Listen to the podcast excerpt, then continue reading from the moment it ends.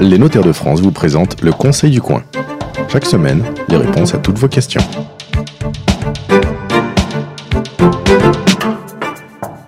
Bienvenue à Quimper, bienvenue au pays des cornemuses et bienvenue sur la radio du Conseil euh, du coin euh, que nous euh, enregistrons et filmons aujourd'hui 2 mars à Quimper, à la Taverne des Halles qui nous accueille aujourd'hui. Nous vous retrouvons, je vous rappelle, toutes les semaines sur conseilducoin.fr et sur notre page Facebook afin de répondre à vos questions en matière de patrimoine, de fiscalité, d'achat, de vente, de biens immobiliers, de legs, de donations, bref, tous ces petits soucis du quotidien du droit qui peuvent euh, déraper et vous coûter cher si vous ne prenez pas les bonnes décisions au bon moment. Alors aujourd'hui, bah, ça tombe bien, comme vous nous regardez fort probablement avec un ordinateur ou un smartphone, ou vous nous écoutez euh, sur euh, un podcast, on va parler de ces outils numériques notamment, puisqu'on va parler de votre compte Facebook, on va parler de votre compte Twitter, Instagram, LinkedIn, mais aussi aller de votre bibliothèque de films sur Internet, on va parler que vous avez acheté, on va parler de vos musiques que vous avez achetées acheter aussi au format MP3, des livres, pourquoi pas, parce qu'on peut acheter aussi des livres électroniques. Et puis, et puis on va rajouter un petit peu pour euh, s'amuser euh, de Bitcoin, vous savez, cette monnaie électronique virtuelle. On s'oppose le tout. Tout cela nous donne du patrimoine, mais un patrimoine totalement virtuel et dématérialisé. Le problème, c'est que, en théorie, eh bien, comme tout patrimoine, vous devriez pouvoir le transmettre à vos enfants, mais en pratique, ça va être beaucoup plus compliqué. Jean-Yves Levars, euh, qui joue à domicile, puisqu'il est notaire à Rosporden, dans les euh, côtes dans les côtes d'Armor, euh, non pas dans les côtes d'Armor, dans le Finistère. Ouais, j'étais ah pas loin quand même. À domicile. Vous savez que vous êtes filmé et qu'on a vu toutes bah vos grimaces. Bah, hein, et que juste après, on va vous entendre euh, jouer de la cornemuse et, et, et, chanter euh, des chants bretons. Merci de nous accueillir donc chez vous. C'est vous qui avez organisé ce conseil du coin ici à la Taverne des Halles de Quimper. Olivier Gamard, bonjour. Bonjour. Vous avez pris le train, 3h30 de train depuis Paris, euh, puis Nanteuil-les-Maux où vous êtes notaire. Et on est ensemble aujourd'hui pour parler de ce sujet, de la transmission du patrimoine virtuel aux enfants. on fait ça pour s'amuser ou vous commencez à avoir ce genre de sujet? On a déjà des questions, oui, parce qu'il y a quelques geeks parmi les clients aussi qui s'interrogent, mais c'est très... des vieux geeks alors bah, c'est vrai que c'est difficile d'être geek et de penser à sa succession parce que c'est quelque chose que forcément on pense pas toujours euh, mm. à 30 ou 40 ans. Mais il faudrait peut-être déjà s'interroger, ou savoir qu'est-ce qu'on fera plus tard pour ça parce que ça peut représenter une certaine valeur patrimoniale. Mm. Mais bon, prévoir. Euh, Moi, par exemple, j'ai 130 000 euh, followers, pas sur Twitter, mais sur Facebook. Euh, ça a de la valeur parce qu'il y a des gens qui peuvent demander à ce que ces, ces, followers reçoivent une publicité, un article sponsorisé. Donc, techniquement, aujourd'hui, je viens vous voir, je voudrais transmettre ça à mes enfants, et vous allez me dire, oula, c'est compliqué, Facebook, c'est américain.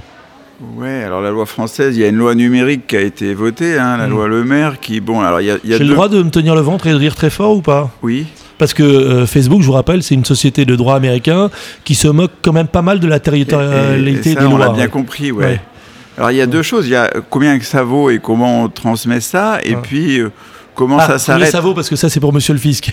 Oui, parce que qui dit succession dit valorisation. Non mais ça vaut rien du tout 130 000 followers. Donc euh, vous le marquez dans un coin, mais, sur la déclaration de succession on mettra une ligne pour mettre 130 euh, 000 followers. Et on met pas de prix. on mettra mémoire pour montrer qu'on l'a pas oublié. Mémoire, c'est le terme technique pour dire qu'on transmet quelque chose mais on le valorise pas. Oui. Ah d'accord. Oui. très intéressant. Au moins les impôts, bon, ça va les faire sourire aussi 5 minutes parce qu'on est bon, bah ils l'ont mis. Qu'est-ce que ça vaut? Je pense que je ne sais pas si quelqu'un a déjà mis des déclarations de succession avec des choses immatérielles dedans, mhm. euh, d'une valeur comme ça, mais alors il y a deux choses, c'est ça la problématique de transmettre, savoir combien que ça vaut, mhm. et puis après sans doute les questions c'est et après moi, qui va gérer ses comptes? Parce que c'est toujours moche de recevoir des notifications de Facebook parce que c'est l'anniversaire de Tartampion qui est mhm. mort depuis trois ans. Quoi. C'est comment arrêter tous les comptes, comment arrêter tout ça? Qui va s'occuper de ça après moi? Non mais Olivier Gamard, là on rigole et on dit 130 000 followers, je sais pas combien ça vaut. Il y a sûrement des gens qui seront capables de les valoriser.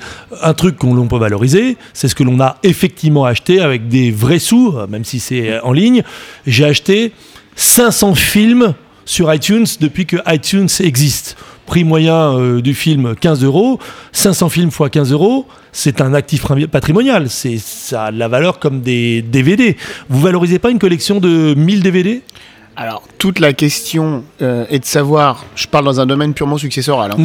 Euh, Ouais, bah là, ça tombe dans bien, on parle de déjà, est-ce qu'on est dans une succession qui va générer des droits ou est-ce qu'on va être dans une succession en dehors déjà de l'actif mobilier Mm. qui fait compte tenu du reste de l'actif, on sait qu'on va être en dessous Bon, on des- rappelle qu'en France, des 80% marges des de droits de successions succession. ne sont pas Voilà. euh, taxées. Euh, dans le cas d'une succession qui va être taxée, ce qu'on va regarder, c'est combien on a de droits de succession. Dès qu'on commence à dépasser un certain montant, ce qui va se passer, c'est qu'un commissaire-priseur va procéder à l'inventaire du mobilier, Ah oui. puisque si le mobilier euh, ne fait pas l'objet d'un inventaire par commissaire-priseur, le droit fiscal français prévoit qu'il sera forfaitairement évalué à 5% du reste de l'actif. D'accord. Vous avez un bien immobilier qui vaut 200 000 euros, vous laissez un fils unique, abattement 100 000 euros, taxable 100 000, plus 5%, le tout taxé à 20%. Je fais D'accord, ça grosso modo, mais le, ça va le bien meuble, comme ça. et donc, euh, sauf s'il y a un bien meuble remarquable ou même pas? On Même fait- pas, même pas, c'est 5%. Donc il est vrai que là, dans mon cas, j'ai 100 000 euros d'actifs taxables, droit de succession pour un fils unique, 20% à la louche, Mhm. 20 000 euros, plus les 5% de mobilier. Donc dans ce cas, il est évident qu'on va 5% des 100 000. faire 5% des 100 000, donc ça nous Donc fait 20%. 105. ouais, donc ça fait 1000 euros de plus. 1000 euros. Donc, Dans cette hypothèse-là, le coût d'un inventaire étant à peu près de 1000 euros, commissaire-priseur Mmh, inclus, à on va bon peut-être pas le faire.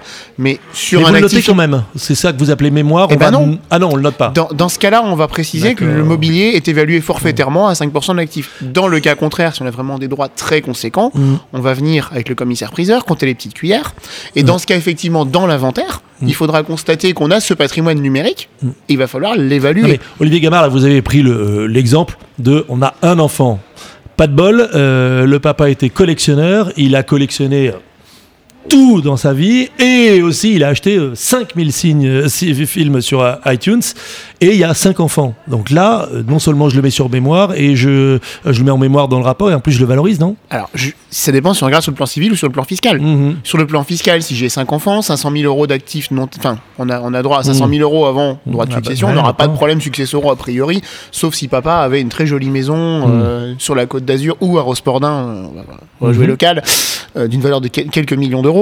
Euh, mais dans, cette- dans cette hypothèse-là, fiscalement, on n'aura pas de problème. Le problème va être civil si effectivement les 5 enfants souhaitent partager entre eux. Et Mhm. dans ce cas-là, on va avoir ce problème d'évaluation au niveau de la répartition du mobilier s'ils n'arrivent pas à se mettre entre eux d'accord sur la répartition du mobilier et qu'on doit Mhm. effectuer un acte de partage. Bon, alors là, on tourne autour du fisc, on tourne autour de, de l'acte notarié de succession, c'est ça C'est la, la- Déclaration- la- la déclaration de déclaration de succession, et puis c'est l'acte de notoriété. euh, Alors, c'est- la notoriété, c'est juste pour autre chose. dire qui sont les héritiers. Ah, d'accord. Ça, c'est le premier acte euh, qui joue pas sur notre euh, numérique. Donc, Et là, on a un deuxième sujet. euh, on a parlé de territorialité de la loi. euh, ok, euh, papa est mort. Ces 500 films sur iTunes euh, sont dans le cloud. Et là, je vais voir avec mon acte notarié euh, Oui. Apple et je lui dis transférez-moi ça sur mon compte. Oui, ben bonne chance. Alors normalement oui, mais on nous dit qu'il faudrait écrire. Alors on, qui va écrire à Facebook, qui va écrire à Google pour Ouais. dire papa est mort et on est cinq Ouais.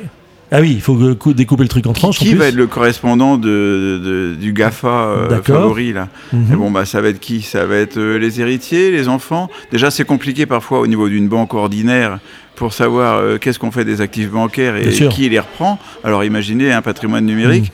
Mhm. Donc on peut militer un peu pour que de son vivant, le papy qui collectionne plein de choses pourrait aussi nommer quelqu'un, ça D'accord. serait bien, nommer quelqu'un qui serait chargé de s'occuper de ça, une espèce de tiers de confiance ou, Mhm.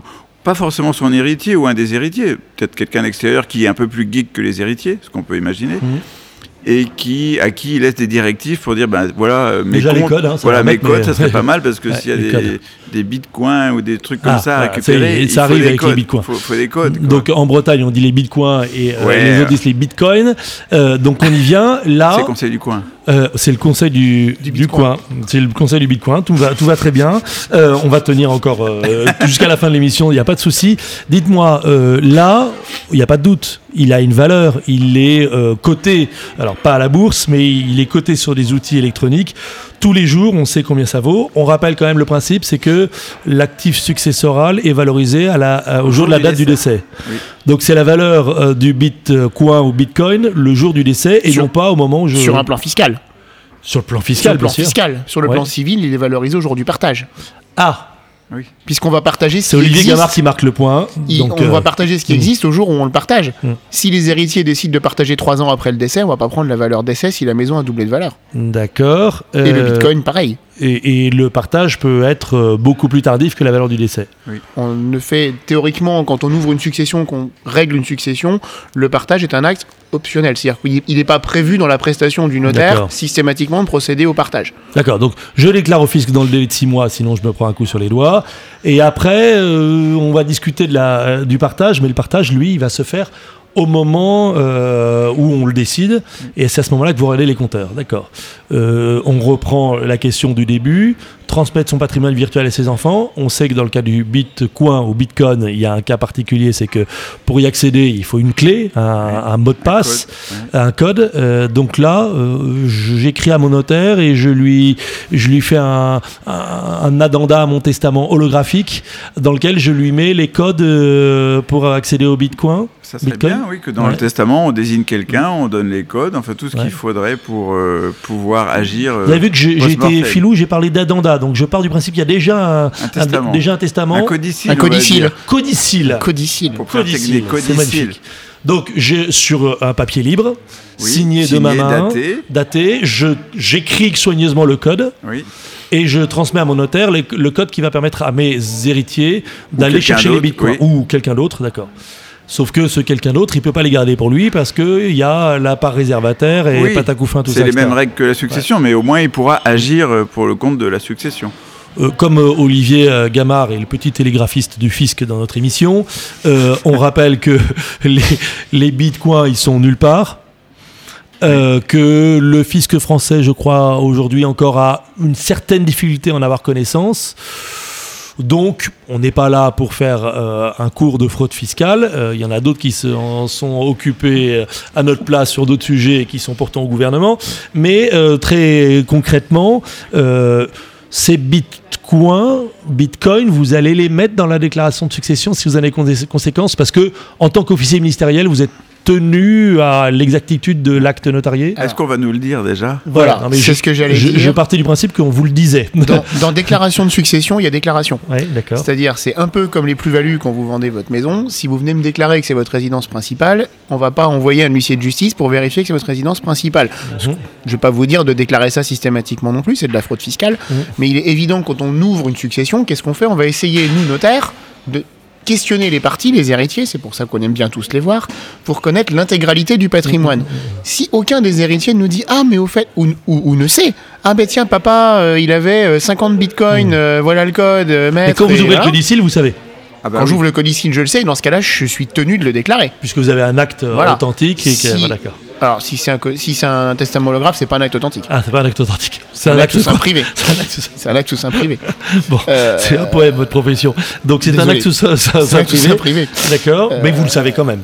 On le sait, à partir de ce moment-là, on va tenu de procéder à la valorisation. Mhm. Voilà. Euh, toujours à la date du décès. Toujours à la date du décès, mais là c'est relativement facile puisque le bitcoin a un cours. Donc on va prendre le cours aujourd'hui du décès, multiplié par le nombre de bitcoins et on aura notre valeur qu'on va effectivement réintégrer à l'actif successoral. Là, on il avait des bitcoins. Voilà, sachant qu'on n'a pas de problème. Sachant qu'on n'a pas de problème de territorialité, même si ces bitcoins sont basés à l'étranger, puisque depuis le dernier règlement successoral européen, la loi applicable à l'ensemble de la succession est la loi du dernier domicile du défunt. Donc si le défunt est décédé en France, tous les biens qu'il possède en France ou à l'étranger sont soumis à taxation en France. J'ai cru voir dans l'affaire Karl Lagerfeld, et d'ailleurs euh, Choupette euh, nous a envoyé un mail tout à l'heure, on en parlera. Je croyais avoir vu que dans le cas de Karl Lagerfeld, qui se trouve être de nationalité allemande mais décédé en France, il avait la possibilité depuis euh, un règlement européen de 2013 de choisir la loi du pays dont il a la nationalité. Tout à fait. D'accord, donc Karl Lagerfeld aurait pu choisir auprès de son notaire l'application du droit allemand. L'application du droit allemand dans sa succession, ce qui ne change pas grand-chose pour le sort de Choupette. Euh, on va lire tout de suite son mail. Alors je m'appelle Choupette. Il aurait dû choisir le droit américain dans ce cas-là. Oui, mais là il peut pas. Il ne peut pas, sauf avoir la double nationalité. Ou, ou être installé euh, plus de six mois par an en Californie. en Californie. Voilà. Je m'appelle Choupette. Je suis là. Si vous voulez nous demander, hein, si vous vous avez euh, à peu près le même patrimoine que Johnny Hallyday ou Karl Lagerfeld, vous appelez Jean-Yves Lehars, Olivier Gamard Jean-Baptiste Giraud et on vous arrange tout ça aux petits oignons. Va se passer très bien. On est tous bons. et voilà. Euh, je m'appelle Choupette. Je suis la chatte d'une personnalité publique célèbre récemment décédée. Euh, j'ai 300 000 abonnés sur Instagram. Je suis allé vérifier tout à l'heure. Hein. Euh, à qui appartiennent-ils vraiment? Et puis je les transmettre ou tiens, pourquoi pas les vendre. Alors Petite précision, on a dit que Choupette avait reçu des millions d'euros euh, parce qu'elle avait posé des photos pour, pour des photos publicitaires.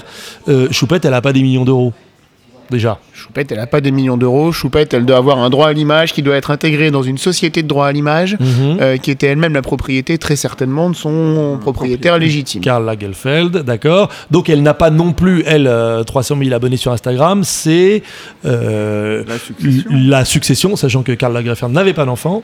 Donc c'est dans la succession de Karl Lagerfeld qu'il y a Choupette, qui est... Je me suis fait taper sur les doigts en préparant cette émission. meuble Eh ben non, c'est pas un Non, meuble. C'est plus un meuble. Jean-Yves. Bah c'est. On sait bien qu'en Bretagne, Bah, on, cuit les, chats à la, à la broche, mais Non. après avoir euh, fait naufrager les c'est bateaux. le- Mais... C'est dans la diffusion de la réforme à la France entière, faut pas Ouais. s'inquiéter. Donc, Ça arrive en préfecture. depuis, oui, à cheval. Euh, donc, Charabeux pour la Bretagne. che- donc, euh, depuis, depuis combien de temps l'animal n'est plus euh, Un meuble. un meuble? 2016 Oui. 2016-2017. Et donc, c'est un être doué de De- sensibilité. Être vivant doué de sensibilité. Et donc, il y a un statut juridique à part. Voilà, il est Donc- sorti de la catégorie des meubles, puisque Mm. avant était meuble tout ce qui n'était pas immeuble. Mm. Donc par essence, les animaux n'étant pas des immeubles, comme étant attachés au sol à perpétuelle demeure, puisqu'ils bougent, Mhm. oui. ils sont maintenant Sauf des êtres vivants doués de Oui, sensibilité. Oui, mais d'accord. étant des êtres vivants doués de sensibilité, si on les attache, ça peut poser des problèmes au pénal. Ça change quelque chose, puisqu'on parle de transmettre un patrimoine, euh, ça change quelque chose dans les déclarations de succession, euh, ce, euh, cet être vivant versus euh, le meuble? Non, On rigole avec le Ah, chat. il peut avoir une valeur si c'est un cheval de course. Ah là Heureusement que vous êtes là, j'allais dire, le chat c'est rigolo, deux minutes, mais effectivement c'est un très beau cheval, c'était un meuble avant. Oui. Et donc maintenant c'est devenu un être vivant doué de sensibilité, d'accord Ça change pas sa valeur. qu'il a une euh, valeur et qu'il patrimoniale. appartient. Mm. Voilà, c'est comme. Sauf que euh, on lui demande pas encore euh, son consentement avec qui il veut rester. Non. Il n'est pas sollicité à témoigner par, par le juge. Il n'y a pas un psychologue animalier qui vient le voir en, en voyant vers qui il fait des, des caresses, d'accord. Ça viendra peut-être hein, pour les chats et pour les Mais chiens. de toute façon, ils ont, ils ont une valeur patrimoniale, ne serait-ce que quand on règle la succession d'un agriculteur. Alors là, c'est peut-être plus le rayon Ah. de Jean-Yves que le Ah, mien. ouais, c'est euh, gentil, s'il y a tout un étant en cheptel. proximité de Paris. Cliché, cliché. Oui, Mais- les champs sont Élysées des fois, mais, mais, mais c'est un cheptel, oui. Donc on valorisera effectivement le Ouais. cheptel Bon. euh, bovin et tout ce qu'on veut équin, mais ça c'est bon, c'est classique, ça. ça on n'est plus du tout dans le patrimoine euh, euh, virtuel. hein. Euh, Est-ce que vous pensez qu'on a quand même éclairé nos auditeurs et nos spectateurs, euh, pas téléspectateurs, mais pas loin, vidéospectateurs, sur ce sujet de la transmission du patrimoine virtuel? Basiquement, aujourd'hui, on est quand même dans le flou et dans le nouveau. Oui. C'est tout nouveau, tout beau, peut-être ou pas, mais peut-être désigner quelqu'un pour s'en charger. Mhm.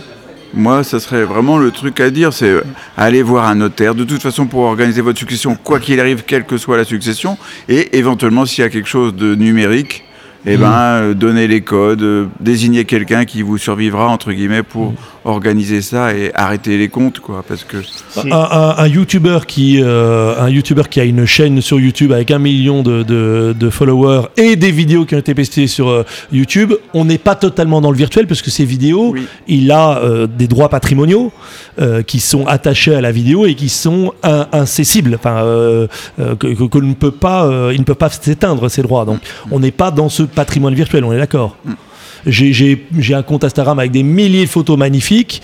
Des gens me sollicitent en disant est-ce que je peux acheter ces photos pour les reproduire C'est de la photo avant oui, d'être. c'est euh, virtuel, là, c'est- oui. c'est- matériel. voilà, mais- c'est simplement le support qui a changé, mais euh, on n'est pas dans ce sujet-là.